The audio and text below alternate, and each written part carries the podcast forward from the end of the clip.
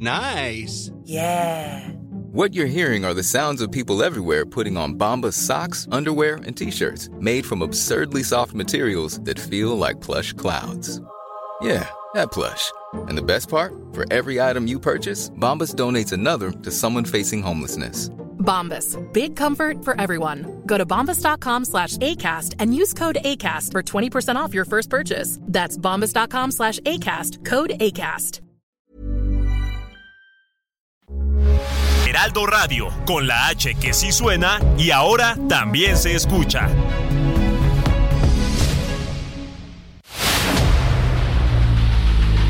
El dedo en la llaga. Había una vez un mundo en el que nadie creía.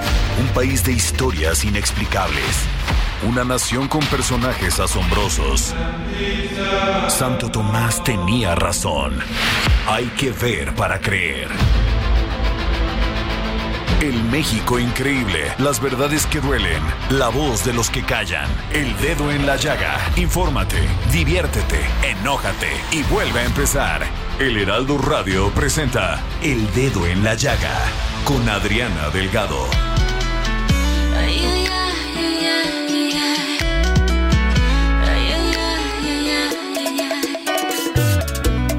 Me abriste las heridas que ya daba por curadas con limón, tequila y sal.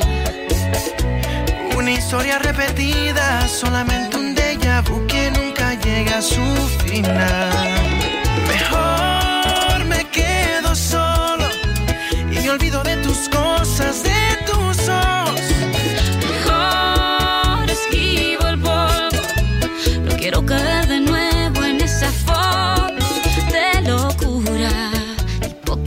Hipocresía total. ¿Quién puede hablar del amor? Sí, iniciamos este dedo en la llaga de este miércoles 22 de febrero del 2023, siendo las 3 de la tarde con casi 12 minutos.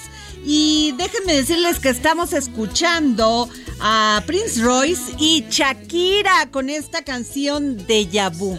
¿Y por qué? Porque hoy todos los miércoles aquí en el dedo en la llaga están dedicados a las mujeres. Así que vamos a escuchar un poco.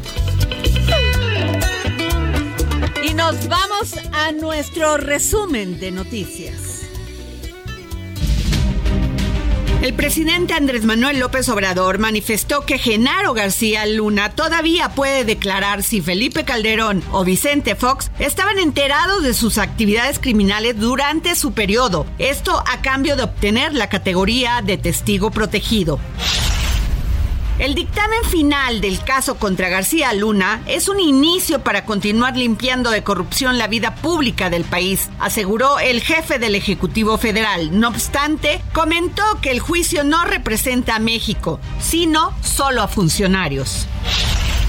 Integrantes de la Comisión del Pueblo de San Gregorio Atlapulco en Xochimilco informaron que no hubo acuerdos con la Secretaría de Gobierno para cancelar la obra del colector Actocpan y considerar alternativas para poner en operación las plantas tratadoras de agua y la desviación de aguas negras hacia otras zonas alistan 500 amparos contra la norma antitabaco. Gerardo Cleto López Becerra, presidente del Consejo para el Desarrollo en Pequeño y la Empresa Familiar, señaló que el sector empezó 500 trámites en la Ciudad de México para ampararse contra el nuevo reglamento de la Ley General para el Control del Tabaco.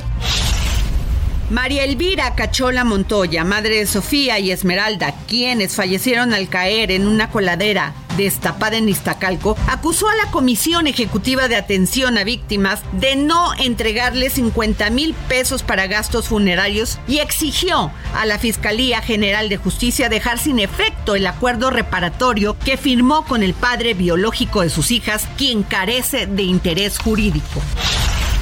Habitantes de la colonia Parque Ecológico de Viveristas denunciaron el relleno de áreas aledañas a la Laguna de Tres Palos, ubicada en la zona rural de Acapulco, lo cual a lo largo de los años ha provocado inundaciones en este sitio cada vez que llueve, además de ocasionar deterioro ambiental en el cuerpo de agua. Y en Guanajuato, el gobierno de Silao, que encabeza el morenista Carlos García Villaseñor, depositó 4 millones 200 mil pesos a una constructora que a su vez entregó esos recursos a una empresa de Estados Unidos para que financie la construcción de un campo de golf. Según una denuncia penal que el secretario del ayuntamiento, Rogelio Guevara Santoyo, presentó ante la Fiscalía especializada en combate contra la corrupción. Y en Pachuca Hidalgo, en las cuentas públicas de cinco municipios correspondientes al ejercicio fiscal 2021, se detectaron irregularidades por un monto de 126 millones de pesos, informó la Auditoría Superior del Estado de Hidalgo. El monto equivale al 74.91% del total de las anomalías encontradas en la Administración Pública Estatal, que fue de 169 millones 710 mil pesos. Y en Chihuahua, la flota aérea propiedad del gobierno de Chihuahua, o sea, tres aviones y cuatro helicópteros, quedaron inoperantes por la falta de mantenimiento durante la administración estatal anterior, la del panista Javier Corral Jurado, informó Susana Basaldúa Martínez, subsecretaria administrativa de la Secretaría de Seguridad Pública Estatal. Y en Monterrey, Nuevo León, el alcalde de Monterrey, Luis Donaldo Colosio Riojas, determinó suspender por segundo año consecutivo la temporada de albercas, que por lo general se inicia el 21 de marzo y finaliza el 23 de septiembre, debido a que prevalece un panorama incierto y de escasez de lluvia que pone en duda el abasto de agua en la zona metropolitana. Y así lo dijo Jonathan Heath subgobernador del Banco de México, dijo que ya no se pueden dar aumentos tan grandes a los salarios mínimos porque afectan la inflación y provocan que la mayor cantidad de personas estén en el rango de ingresos de un salario mínimo. El precio del huevo se ha incrementado hasta 11 pesos o en un 25% en promedio en poco más de un año. En entrevista con Jesús Martín Mendoza para Noticias de la Tarde del Heraldo Media Group, Ricardo Chifil, procurador del consumidor, comentó que no hay escasez, ya que la gripa aviar afectó a Estados Unidos, pero no a México. Hace unas horas inició un incendio en el paraje del Parque Ecológico de Xochimilco. Esto fue reportado por la Comisión de Recursos Naturales y Desarrollo Rural de la Ciudad de México, así como por decenas de usuarios de redes sociales quienes compartieron fotos de lo que está sucediendo en este paraje. Y bueno, este fue el resumen de noticias de El Dedo en la Llaga y ya tengo a mi compañero Israel Lorenzana, reportero del Heraldo Media Group, con este tema de este incendio en el paraje en Xochimilco. Adriana, muchísimas gracias. Un gusto saludarte esta tarde. Pues fíjate que hay buenas noticias. El personal de protección civil y bomberos han logrado controlar este incendio de más de dos hectáreas que se registra en el interior del Parque Ecológico Xochimilco, este que se encuentra a un costado del periférico. Llegaron los bomberos, pipas de agua y finalmente han logrado controlarlo. En estos momentos todavía están trabajando en el lugar, están en maniobras de remoción, pero bueno, pues la buena noticia es que ha sido totalmente controlado. No hay personas lesionadas. Esto es en el interior del Parque Ecológico Xochimilco. Por ello, por supuesto, las autoridades han puesto elementos de la policía para evitar el acceso tanto vehicular como peatonal en lo que pues laboran los servicios de emergencia. Y es que este incendio, Adriana, se veía desde diferentes partes de la ciudad y bueno, pues finalmente el personal también de la alcaldía de Protección Civil, la alcaldía Xochimilco, han laborado y han señalado que es cuestión de minutos ya para que se retiren los vehículos de emergencia. Te reitero, la buena noticia es que ya fue controlado este incendio más de dos hectáreas de pastizal aquí en el interior del Parque Ecológico Xochimilco. Adriana, la información que te tengo. Pues gran noticia, Israel, porque pensamos que esto iba a ser una desgracia ecológica. Gracias a Dios, no. Así es, ya fue controlado por la pronta atención de los servicios de emergencia. Y bueno, nos vamos con mi querido compañero y productor Olaf por el tema, porque siempre se nos pasa, Claudia Juárez, nuestros libros, porque el único programa que regala libros todos los días es sin duda El, dedo, en, la llaga. Nos vamos con Olaf. ¿Qué tal, Adri? Buenas tardes. Mira, hoy nuestros amigos del Fondo de Cultura Económica nos traen dos libros. El primero de ellos es de Iram Rubalcaba, Los Niños del Agua. Esta es una crónica sobre él, su hijo muerto, Japón, la religión budista, la compasión, el dolor y la pérdida. Es un libro corto que sin duda nos lleva a ver y entender la visión del país nipón acerca de la muerte, la pérdida de los hijos. El segundo libro que nos traen Adri es El Jazz en la Ciudad de México, 1960-1969, de Alberto Zuckerman. Este libro es un retrato de la Ciudad de México en aquellos días, la vida nocturna, así como una reconstrucción de la experiencia cultural y musical desde la cual se conformó y consolidó el jazz en México. Los dos libros, sin duda, Adri, son una joya. Los vamos a regalar a través de tu Twitter, Adri Delgado Ruiz, a las dos primeras personas que nos escriban. Bueno, pues ahí están estos dos grandes libros, grandes novelas. Y este, gracias, Olaf. Y ya tengo, creo, en la línea al maestro Heriberto Montes Ortiz, gerente de, gerente de aguas superficiales e ingeniería de ríos a cargo de monitoreo de ríos y presas en el país de Conagua. ¿Cómo está, maestro? Muy bien, muchas gracias. Adriana, me da mucho gusto saludarte, asimismo a tu auditorio. Estoy a sus órdenes. Maestro, pues pareciera que la situación en este año no va a ser diferente a la del 2022 en cuanto a sequías en este país. O sea, sufrimos por todos los niveles pues que que tuvieron las presas y los ríos del país el año pasado. ¿Volverá esto en este 2023?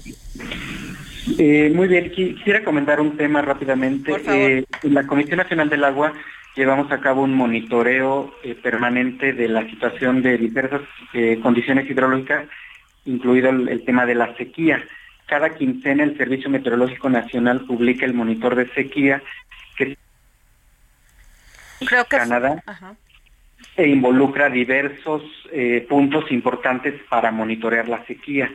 Actualmente, el último dato que tenemos es del 15 de febrero de 2023 y puedo comentar que tenemos diferentes intensidades de sequía eh, en, un rango y, por ejemplo, actualmente a nivel nacional únicamente tenemos el 0.8% de sequía excepcional, tenemos el 11.5% de sequía extrema, tenemos el 33.9% en sequía severa, y esas son las condiciones que actualmente tenemos. Eh, efectivamente también estamos situados en una región en la cual en el norte pues es un clima semiseco que ocurren bajas precipitaciones, pero también lo, cierto es que es donde se acentúan más el tema de sequía, principalmente los estados del norte, claro. como lo vimos el año pasado en Nuevo León y que aún no acaba esta crisis. Pues va, este, es terrible lo que sucedió en, en, Nuevo León, en especial en Monterrey. Y este, ¿cuál es el estado del sistema Cutzamala? Sí, actualmente en el Cutzamala tenemos 403 millones de metros cúbicos almacenados, equivalente al 51.5% de llenado. Esto representa un déficit con respecto al promedio de 23%. Esta es la, situación del Cutzamala actualmente. ¿Y este qué acciones se están, eh, se están llevando a cabo para prevenir esto, para mitigar la sequía? Maestro Heriberto Montes. Sí, eh, como comentaba, en la zona norte de nuestro territorio es algo que se tienen bajas precipitaciones de forma normal por la, la, ubicación en la que se encuentra. A nivel general, eh, sí tenemos una situación complicada, principalmente en el norte. Y como comentaba, en el estado de Nuevo León aún no termina la crisis las presas tienen almacenamientos bajos. Por ejemplo, el Cerro Prieto tiene un 15% de llenado, la Boca tiene 60% de llenado, pero es una presa muy pequeña. Entonces la crisis aún continúa, estamos en comunicación con los gobiernos estatales y municipales. En el caso, por ejemplo, de Nuevo León, eh, se llevan a cabo apoyo, por ejemplo, con suministro de agua en pipa, apoyo en rehabilitación y mantenimiento de pozos, se llevan a cabo eh, documentos que nos permitan ceder temporalmente el agua de diversas industrias a la población. Y de forma general a nivel nacional estamos trabajando en obras que nos permitan ayudar al abasto de agua. Por ejemplo, tenemos el Cuchillo 2 en Nuevo León que se está construyendo, la Libertad también en Nuevo León, la presa El Zapotillo en Jalisco y varias acciones aquí en el Valle de México que incluyen, por ejemplo, eh, otra potabilizadora en Madín, tecnificación del riego para recuperar volúmenes en el bosque, entre otras acciones que estamos trabajando para apoyar al suministro de agua a la población. este maestro Heriberto Montes Ortiz, quien es gerente de aguas superficiales e ingeniería de ríos a cargo del monitoreo de ríos y presas del país de Conagua. Eh, maestro, el año pasado vimos eh, muchos casos de estas concesiones que se les dieron a la industria y que prácticamente ellos abusaban de estas concesiones de agua y dejaban a la población sin este vital líquido? Sí, lo, lo que estamos eh, ahorita eh, implementando y, llevando a cabo es, nuestra prioridad es el abasto de agua a la población. En cualquier zona del país es, por orden de prelaciones, nuestra prioridad, el abasto de agua a la población es en lo que estamos comprometidos y todas las acciones van enfocadas totalmente a ello. En algunos casos, como Monterrey, pues la industria está apoyando a ceder volúmenes temporalmente a la población pero nuestro objetivo y prioridad es abastecer y garantizar el agua a toda la población, tanto del norte como de diversos estados del país. y en ello están eh, las obras, eh, las obras que estamos llevando a cabo están enfocadas en ello principalmente. Pues muchas gracias, maestro Heriberto Montes Ortiz. Gracias por tomarnos la llamada. Muchas gracias, Adriana. Estoy a sus órdenes. Buenas tardes. Bueno, y luego de que un jurado en Nueva York declarara culpable a Genaro García Luna por delitos relacionados con el narcotráfico, Felipe Calderón, expresidente de México, emitió un comunicado donde reacciona a la situación de que fuera su mano derecha en materia de seguridad.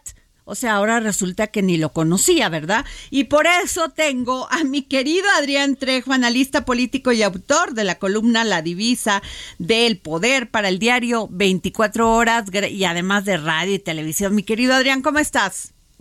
Muy bien, Adriana, muchas gracias. Gracias por la invitación. Oye, ¿qué tal? ¿Qué te parece lo que dijo este Felipe Calderón? Dijo, jamás negocié ni pacté con criminales, jamás, jamás usé la investidura presidencial para abogar por sus intereses.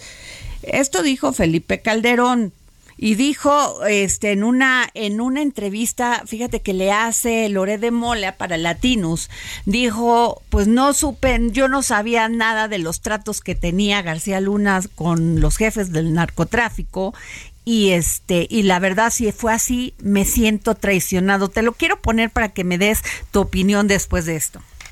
Podemos esperar de Felipe Calderón una disculpa pública si termina siendo condenado en Estados Unidos García Luna? Vamos a ver, yo no quisiera especular, Carlos, y además a mí me parece muy importante, no solo el tema del principio de presunción de inocencia, lo que sí es cierto y describo ahí en el libro de decisiones difíciles es que si es condenado por las cosas que se le acusa, por supuesto que yo lo considero una verdadera traición y una deslealtad y ahí asumiré mi parte de responsabilidad de haberlo nombrado. Pues yo no veo que la suma, Adrián Trejo. Así es, mire, eso muy complejo. Eh, y, yo quiero empezar eh, diciendo a, a que cuando se juzga a García Luna no se, está, no se llevó al, al banquillo de los acusados a un funcionario, sino a un sistema. Se llevó al, banquillo de los acusados al gobierno mexicano de entonces, a un sistema político tan, pero tan permeable que permite este tipo de pactos sin que el presidente de la República se haya dado cuenta. A mí personalmente me parece imposible.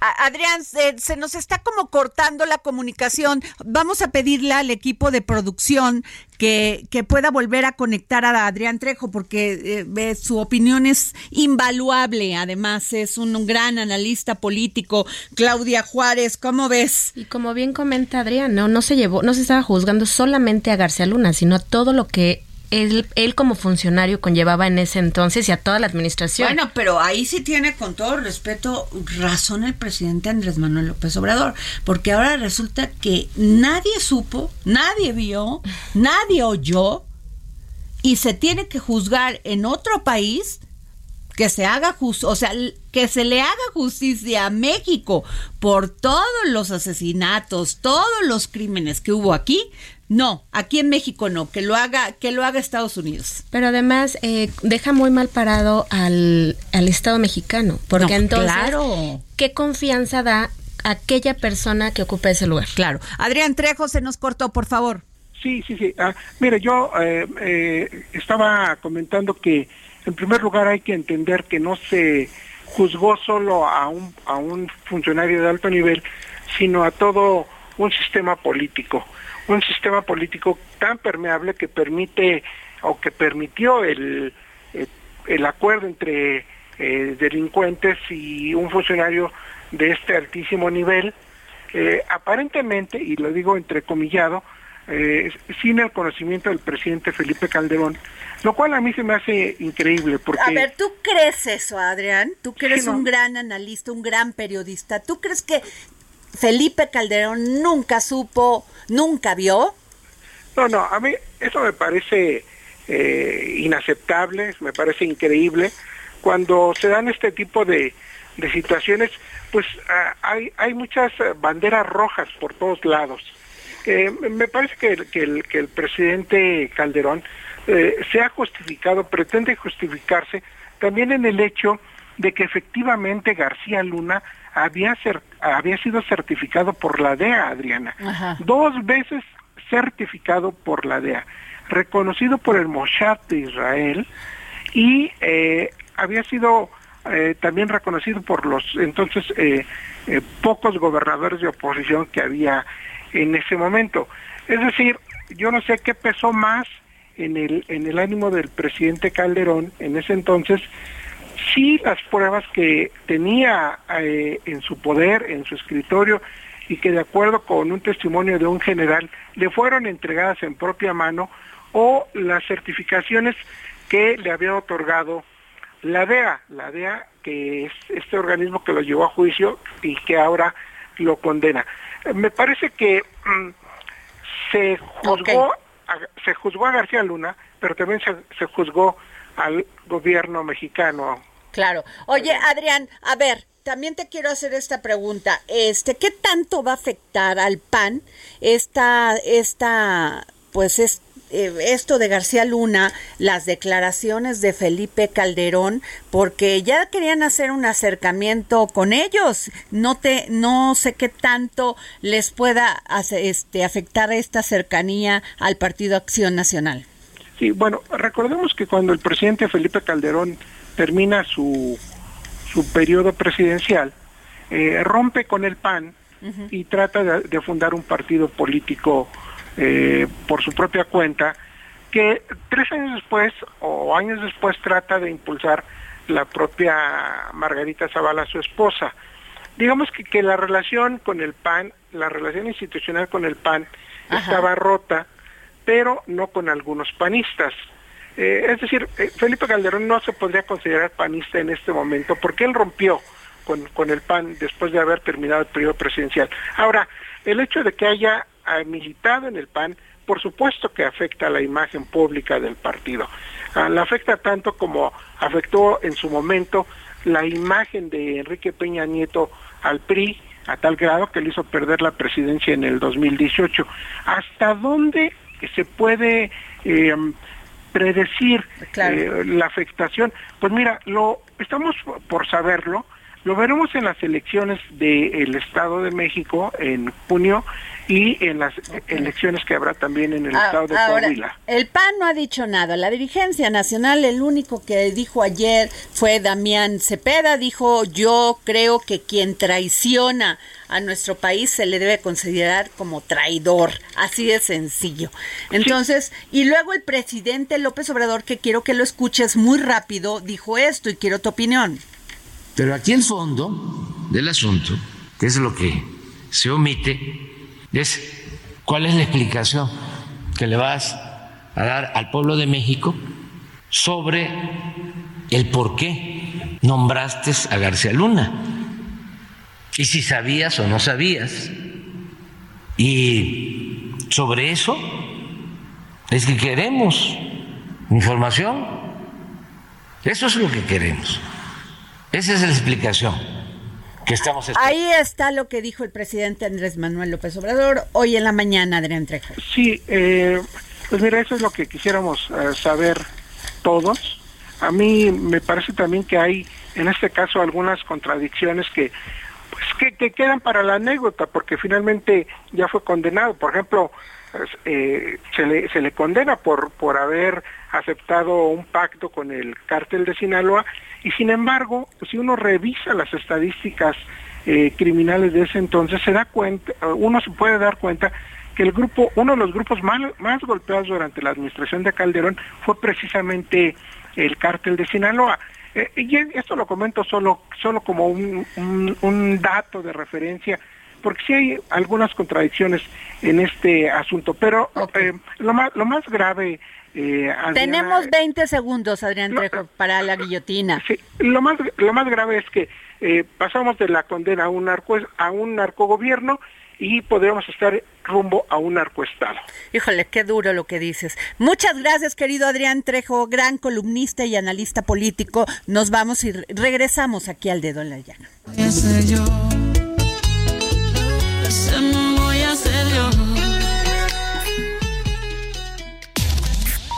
Sigue a Adriana Delgado en su cuenta de Twitter. Arroba Adri Delgado Ruiz. Además, te invitamos a enviar tus opiniones y comentarios en texto o por mensaje de audio a través de WhatsApp al 55 2544 3334. Y si quieres escuchar El Dedo en la Llaga de El Heraldo Radio, en cualquier momento y donde quiera que te encuentres, descarga el podcast. ¿Planning for your next trip? Elevate your travel style with Quince. Quince has all the jet setting essentials you'll want for your next getaway, like European linen premium luggage options, buttery soft Italian leather bags, and so much more. And is all priced at 50 to 80% less than similar brands. Plus, Quince only works with factories that use safe and ethical manufacturing practices. Pack your bags with high-quality essentials you'll be wearing for vacations to come with Quince. Go to quince.com/pack for free shipping and 365-day returns. Disponible en Spotify y iTunes.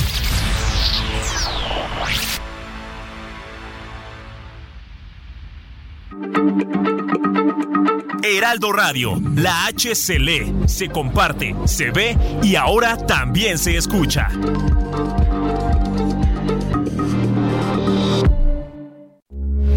Heraldo Radio, con la H que sí suena y ahora también se escucha.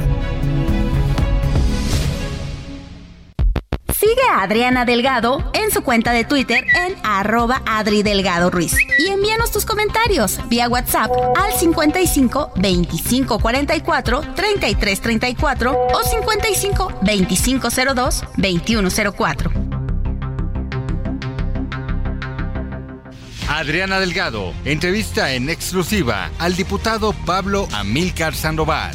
Al calor de las emociones, de las pasiones, Usted habla de la construcción de políticas públicas, de dar a conocer propuestas, de avanzar para situaciones y condiciones en las que están muchos de los mexicanos y mexicanas. Al calor de esas discusiones políticas, al calor al interior de Morena, ¿usted cree que hay madurez política para discutirlas sin que haya esto que llamaríamos sensibilidades o lastimar sensibilidades? Yo espero que sí. Espero que no haya rupturas. Espero que pueda haber una consolidación de este proyecto y que haya madurez. Obviamente va, a haber definiciones, ¿no? Eh, llegarán los momentos de definiciones y que y todos debemos asumir que estamos caminando, que estamos construyendo algo mucho más grande que nosotros mismos. No estamos apostando por eh, logros profesionales, individuales o, metas individuales. No, estamos apostando por transformaciones históricas. Eso es lo que nos propusimos, por eso le llamamos cuarta transformación, porque nos estamos viendo frente al espejo de la historia. Jueves, 10.30 de la noche, El Dedo en la Llaga, Heraldo Televisión.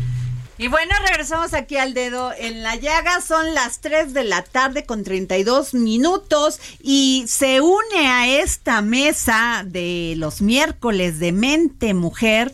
Ya estaba Claudia Juárez, Daniela Zambrana y tenemos una visita especial. Aquí está con nosotros la diputada Lorena Piñón. de Veracruz. ¿Cómo está, diputada? Hola, Adriana. Muchísimas gracias por este espacio y siempre es un honor estar aquí contigo. Muchas gracias. Bueno, pues Daniela, tú traes un tema, vámonos muy rápido contigo, con Claudia Juárez y entramos directamente con la diputada para que también ustedes le pregunten de una lucha que ella ha tenido en el tema de equidad de género. Claro que sí, muchas gracias Adriana. Pues sí, justamente uno de los temas que tratamos esta semana en Mente Mujer es un protocolo que crearon organizaciones de la, de la sociedad civil que justo se dedican a combatir el acoso, eh, para combatir el acoso interno. Eh, estas organizaciones se dieron cuenta de que pues tenían este problema de acoso interno en cada una de ellas y decidieron crear un protocolo. Eh, tuvimos entrevista con Claudia de Anda, coordinadora de Fundar, quien, bueno, nos explicó que a partir de 2018, cuando se da todo el movimiento de MeToo, ellas se dieron cuenta de todas estas denuncias que dentro de las organizaciones, pues había sobre todo hombres que estaban ejerciendo particularmente acoso sexual contra las compañeras. Entonces deciden unirse diversas organizaciones como Fundar, X Justicia para las Mujeres, Artículo 19, la Red en Defensa de los Derechos Digitales y en total son ocho organizaciones las que crearon este protocolo y este protocolo describe desde conceptos y da un acompañamiento desde cómo eh, pues todas estas eh, mujeres sobre todo que, que están dentro de las organizaciones cómo deben presentar una denuncia formal ante la autoridad lo cual se me hace muy importante esto en cuanto al acoso sexual. En cuanto al acoso pero y el acoso laboral el acoso que no te permite crecer el acoso del que está al lado o sea es tu jefe y dice dice, no quiero que crezca esta mujer porque me cae gordo, porque soy un misógino. O sea, ¿y eso qué? ¿Qué pasa? Pues yo creo que es uno de los temas que también se deben comenzar a visibilizar. ¿No, crees? O sea, a ver, de el que te pone la silla, el que te pone este todo para que no puedas pasar, el que te miente, el que te dice ya lo hice, el que todo eso también es acoso. Claro que sí. Es una misoginia terrible. Claro. Eh, yo conozco de cerca un caso del cual no puedo revelar más datos porque justo está en proceso, pero de una mujer que es subdirectora de un área en una institución de gobierno y sus subordinados o sus, la gente que trabaja con él son cuatro hombres. Y empezaron a difundir muchos rumores que si se acostaba con el jefe, toda una indicación, no hazlo tú, no lo hago. Entonces le han puesto el pie el pie. Ella ya incluso lo estaban eh, evaluando escalarlo a derechos humanos. No, es que además pareciera que dices algo y les causa a los misóginos un, un daño terrible a su a su inseguridad. Entonces deja, se hace odio permanente y buscan cómo bloquearte por todos lados, aún en contra de la empresa.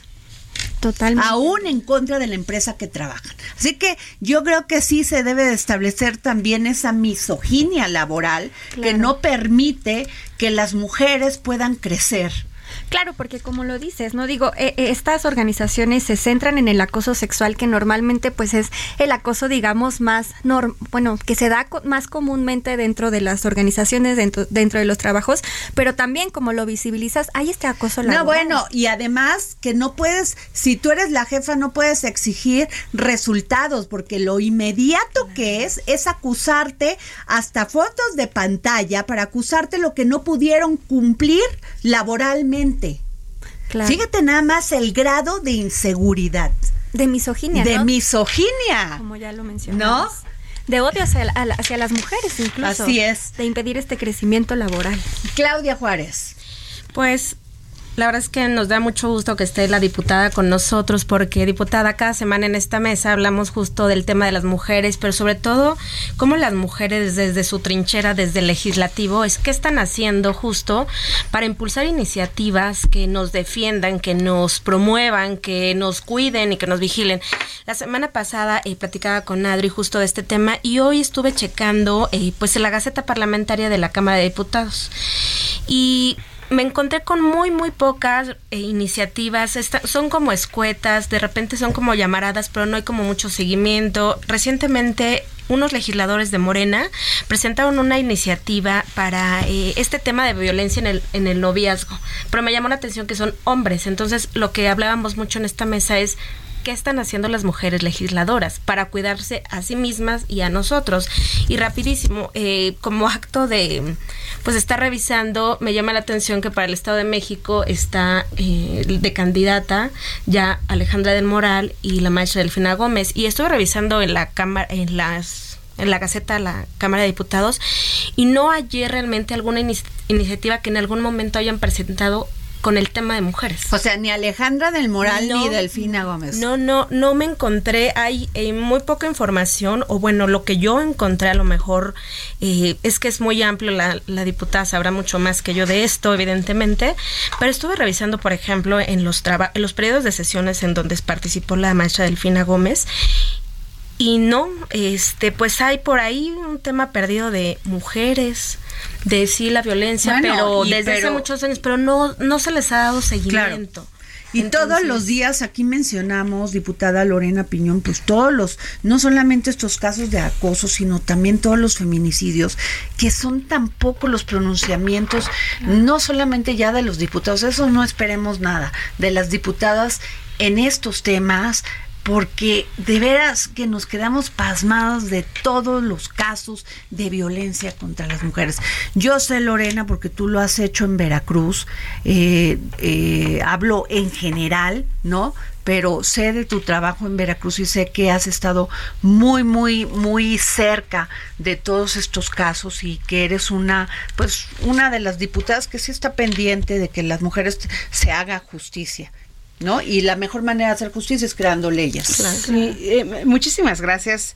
Eh, fíjate que hemos estado trabajando, efectivamente, eh, lo que dices es muy cierto. Desgraciadamente, eh, nosotros estamos en, un partido donde sí hay, eh, pues donde se le ha dado toda la atención al tema de mujeres, donde nos felicitaron hace poco en, el INE porque somos el primer partido donde se está cumpliendo todo eh, en tiempo y forma el apoyo a el tema de equidad de género. Y eso no lo hacen los demás partidos. Aquí lo triste es que en discurso, pues los de Morena, en discurso vienen y, dicen que ellos están y van a apoyar a las mujeres. Sin embargo, en la vida real no es así. ¿Y de dónde se apoyan las mujeres? Las mujeres se tienen que apoyar en el presupuesto. Nosotros hemos metido en noviembre, diciembre, cuando se aprueba el presupuesto. Hemos metido eh, eh, varias ampliaciones de presupuesto. ¿Y por qué eliminaron los fideicomisos? Y eliminaron de un plumazo todos los apoyos que había para mujeres. Anteriormente, creados por el PRI, el partido en el que milito, había eh, estos, estos pues, refugios para mujeres. Los desaparecieron de un plumazo. Entonces, esto, una cosa es lo que digan y otra cosa la realidad, lo que hagan. Nosotros hemos estado trabajando muy de lleno eh, en, ahí en, mi partido, en el, en el OMPRI. Eh, aquí lo que hace es eh, crear foros, crear iniciativas, se han metido las iniciativas. ¿Qué es lo que sucede? Como ellos son mayoría, Morena es mayoría, por más de que hagamos consenso, por más de que se les diga, por más de que se hable con ellos, hay temas que ellos tratan de eliminar de la mesa. Uno de ellos, desgraciadamente, es el tema de equidad de género. efectivamente, en la Comisión de Equidad de Género está, la mayoría somos mujeres y yo creo que a veces ese es el problema. Porque yo les decía, es que no es un tema nada más de mujeres, es un tema donde los hombres se tienen que involucrar. Porque las mujeres podemos estar aquí hablando bien bonito de este de que vamos a luchar por nuestros este derechos y todo. ¿Qué pasa cuando pasa a la Jucopo, que es donde está un grupo de hombres? Que son, está un grupo de hombres porque ellos son los coordinadores de cada partido ahí en, la Cámara. Entonces, ya deciden los hombres. Entonces ahí no hay, ahí es diferente, ahí se toman las decisiones reales. O sea, en la comisión sí este, se aprueban las cosas y todo, pero ya lo que va a pasar de ahí, de la comisión hacia el pleno para votarse, eso tiene que pasar por la ah, Jucopo. Qué interesante. Entonces la Jucopo ya es un tema de, decisivo de, hombres y todo. Entonces ahí esa es la cuestión, ¿no? Entonces, por más de que nosotros en nuestro caso sí tenemos ahí afortunadamente nuestro coordinador Rubén Moreira es una persona que sí escucha y es súper feminista, igual que Alito, que es este eh, nuestro presidente del PRI, y, ha demostrado, lo que a mí me ha tocado ver es que ha demostrado el apoyo hacia las mujeres, ¿no? Te puedo decir que, que nosotros en la bancada que tenemos somos eh, eh, este, más mujeres que hombres. De igual manera, en las presidencias de las comisiones se colocaron a más mujeres que hombres de mi partido. Pero desgraciadamente en los demás partidos, o sea, sí está muy padre el analizar el tema de que hay género y todo, pero cuando ya pasa, cuando ahí se aprueban este eh, algunas iniciativas para este enviarlas a pleno, ahí es donde se atoran muchas de ellas. Entonces, yo creo que tenemos que señalar, tenemos que alzar la voz. Eh, creo que muchas de las que estamos aquí hemos sufrido algún tipo de violencia. Tenemos siempre que levantar la voz, no tenemos de quedarnos callados y siempre tenemos que exhibir, porque afortunadamente cada vez es menos. Ahora ya hay un problema, este, diputada eh, Lorena Piñón, el tema de los ministerios públicos. Se archivan las denuncias, nunca hay justicia, la impunidad nos rebasa y además nos quedamos porque como no hay justicia, hay impunidad, incluso seguimos teniendo miedo porque ya fuimos y denunciamos al tipo que nos golpeó, nos maltrató y no hacen nada los ministerios públicos ni las fiscalías y no sabes en qué momento este tipo va y se va, va a vengar de uno. Hace un par de semanas justo salió el caso de una chica que apenas en enero había denunciado al exnovio. Y que va y que lo mató. Entonces, ahí es donde también estamos el apoyo de todos los legisladores, hombres y mujeres, para proteger a las mujeres y del poder judicial también. Claro, y por ejemplo, diputada, usted está comentando algo que es muy cierto. Me llamó mucho la atención el comentario de la Jucopo, es temas de hombres es, es muy cierto eso. Pero aquí nosotras hemos platicado mucho que las mujeres, ¿cuál es su visión o qué opina acerca de la participación femenina desde el legislativo, pero para iniciativas específicamente en el caso de violencia? estamos en un país donde al día se matan más o menos 11 mujeres y nosotros hemos coincidido en que pues realmente las mujeres legisladoras son las que tendrían, tienen ese poder de, de, proponer, de impulsar, y usted cree que sí están haciendo el gremio, no importa el color, no importa el partido, las mujeres no tenemos eh, color de partido, somos un... Es que se supone que, que no, es tu, no es tu caso, Lorena, pero muchas mujeres llegan por cuotas a la Cámara de Diputados. Estoy súper en contra de eso. A ver, y llegan y porque es mujer, y cuando están ahí lo que menos hacen es, apoyar a una mujer. Y hablamos de las Juanitas, de estas mujeres que permitían ser ellas las candidatas para rellenar nada más el, número de cuotas que le tocaba a cada partido.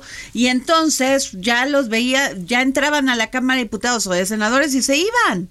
Entonces ahí lo que queremos es qué se está haciendo realmente porque cuando ya están en la Cámara, pues ya ahí se quedan muchas iniciativas. Eh, en nuestro caso sí estamos, sí estamos eh, eh, haciendo mucho a favor de las mujeres. El tema, lo que sí comentas, no es de que la Jucopo sea tema de hombres. Por supuesto que yo voy y cuando yo tengo algo que defender voy y me meto y, me pongo a defender y para tratar ahora sí de, de, hablar con ellos para que suban una iniciativa que tengo yo que es de mis prioridades. Por ejemplo, ahorita este una de las que eh, recientemente presentamos fue eh, la, la, de que está muy en boga ese tema, reformas y adiciones a diversas leyes para dar licencia laboral con goce de sueldo de hasta tres días a mujeres con dolores menstruantes incapacitantes. Esto lo escuchaba yo en un programa de un tipo, ya ni, ni, ni quiero recordar su nombre, me dio coraje al, al ver, estaban dos conductoras y él diciendo que era ilógico que ellos este que se aprobara eso que no es posible que porque las mujeres este eh, exagerábamos y, ya saben que siempre eh, comentan eso. Es algo terrible, solamente quien sufre eso, ellos ahí sí no tienen nada, no tienen derecho a hablar y yo creo que es una de las cosas que se tendrá que aprobar en su momento porque eh, muchas mujeres eh, sufren de este tipo de, dolores, bueno y eso es, eso es, eh, ellos lo tratan de minimizar a veces. No, es una revolución hormonal la que tienes cada vez que tienes un, te bien, te llega la menstruación. Entonces, este, lo comentaba este señor, decía, es que yo creo que están exagerando como siempre las mujeres exageran, o sea, un eh, misoginia todo lo que da. Yo sí ahí puse un comentario que de verdad que es algo, este, un, tipo misógino, ¿no? Eh, eh, entonces, como eso, muchas cosas más que nos toca luchar porque no lo entienden los hombres. Lo que decía Adri, tienes toda la razón. llegan mujeres, eso yo estoy súper en contra del tema de las cuotas, en todos los sentidos, ¿eh? pero yo creo que se tienen que eliminar las cuotas cuando las cuando se den cuenta que las mujeres tenemos la capacidad y que lleguemos por la capacidad más que por el hecho de que seas mujer. Eso, eso yo estoy súper en contra de eso. Yo creo que debemos de ponderar siempre la capacidad, deben de ver nuestros estudios, deben de ver este qué tan preparada estás para legislar, deben de ver si tú ya fuiste diputada y no presentaste ni una iniciativa, yo creo que no tienes nada que volver a hacer ahí. O sea, si no te pones a defender las causas sociales que le interesan a los veracruzanos o a los mexicanos, no tienes nada que ir a hacer ahí en, Cámara de Diputados. Entonces, nosotros hemos estado ahí metiendo varias iniciativas, presentamos muchas iniciativas en favor de las mujeres y siempre vamos a pelear por Ahora, eso. Ahora, voy, a, voy a, irme a este punto, Lorena Piñón, diputada Lorena Piñón. Eh, tú lo acabas de mencionar, Claudia Juárez, eh, Delfina Gómez, candidata de Morena en el Estado de México y Alejandra del Moral. Ni una ha hecho un pronunciamiento en esta precampaña sobre las mujeres. Me parece terrible. O sea, entiendo que es en precampaña, que no pueden hacer propuestas, pero son mujeres. Y no les estamos diciendo que se peleen con los hombres, que discuten con los hombres, no, que los hagamos aliados de nosotras. Y cada día hay más mujeres con posibilidades de estar en un cargo público para precisamente cambiar este escenario. Y tú tienes esa oportunidad, Lorena, tú no solamente eres diputada en este momento, sino además estás en las encuestas, no solamente del Senado, sino de la gubernatura, la próxima gubernatura en el estado de Veracruz que va a ser en 2024. Pero sí tienen que tener muy claro qué nos van a decir a las mujeres. Nosotros como, como PRI tengo que comentar, destacar algo, que el PRI es el primero que castigó a la violencia política de género con inhabilitación de candidaturas. Eso se debe de ver tanto en presupuesto o sea, debemos de ver que las mujeres que nos apoyan realmente, no en discurso, sí estaría muy padre que esta señora Delfina diga, ay, pues vamos a apoyar a las mujeres, pero no es discurso. Cuando ella estuvo en la CEP, cuando fue diputada, cuando estuvo en otros cargos, nunca hizo nada en favor de las mujeres. Entonces, sería ella eh, totalmente contradictoria que ahora, por con tal de, de obtener el voto eh, de las mujeres, quiera, quiera fingir que ella apoya a las mujeres cuando todos sabemos quién es quién en esto. Afortunadamente eh, eh, los mexicanos tenemos memoria y bueno, lo que sí debo decir también es que es el primero, el PRI, en, que puso la la cuota paritaria, inclusive antes de que fuera ley. Primero se puso en nuestros estatutos a nivel nacional y ya posteriormente se llevó a Cámara y se hizo ley la cuota paritaria. Yo, eh, repito, estoy en contra de las cuotas pero las cuotas para las mujeres eran necesarias, necesarias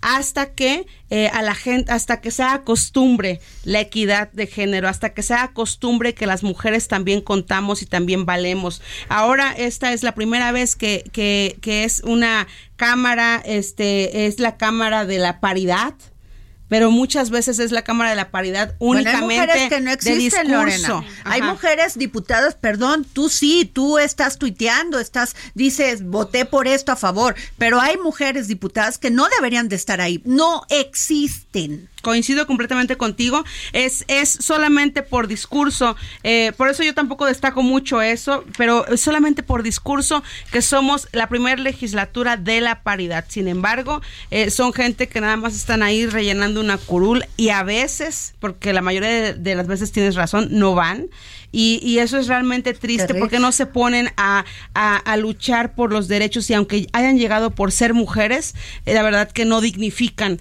eh, nuestro género. A ver, ¿dónde está el tema que, que yo creo que tú eres muy sensible, pero ¿dónde está el tema de los niños de cáncer? Eso es un tema de mujeres. ¿Por qué nosotros los parimos? ¿Por qué nosotros los traemos, traemos al mundo? ¿Dónde están los temas de las mujeres que tenemos que ir a trabajar y dejar a nuestros niños en un lugar que no, nos apoye el gobierno a que los cuiden.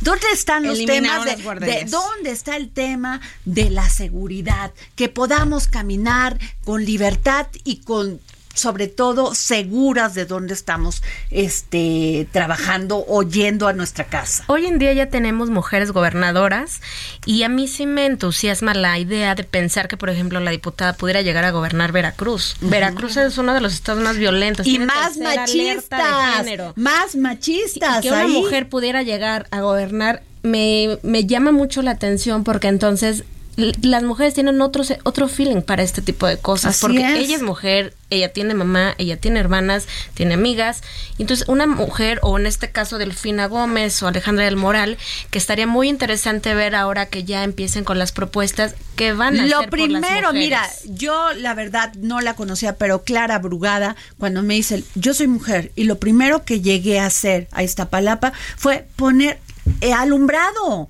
¿Por qué? Porque yo como mujer me tenía que bajar de un camión y me tenía que ir caminando a mi calle, por mi calle. Eso es lo que les pedimos, que revisen estos esos temas tan importantes y prioritarios para una mujer. No les pedimos que nos vayan a dar consejos sobre este, a ver, mm, sobre cocina. No nos interesa. Las mujeres estamos en otro esquema. Nos salimos, salimos de nuestra casa a ganarnos el sustento. Acabas de decir algo muy importante. Verlo desde la visión personal. A mi mujer, a mí Claudia, ¿qué me afecta? Y desde esa perspectiva, hacerme aportaciones. ¿Qué vas a hacer, Lorena? ¿Vas a ser candidata senadora, gobernadora? Estamos caminando, recorriendo todo el estado. El día de ayer tomamos protesta a, la primera fase de enlaces legislativos en los municipios de, allá de nuestro estado, Veracruz.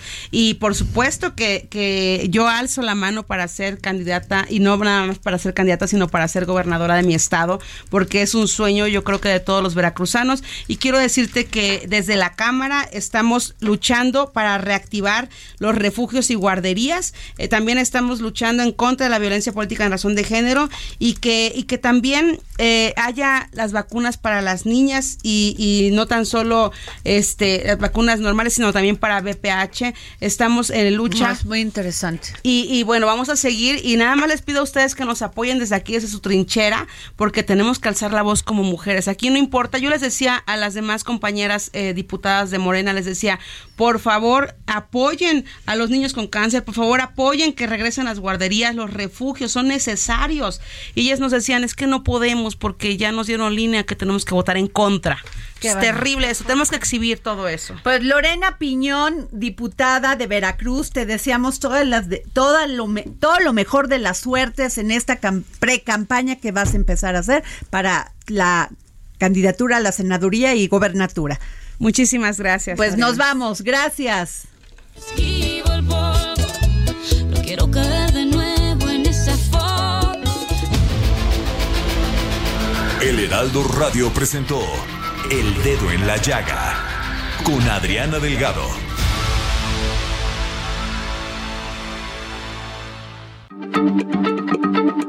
Heraldo Radio, la H se lee, se comparte, se ve y ahora también se escucha.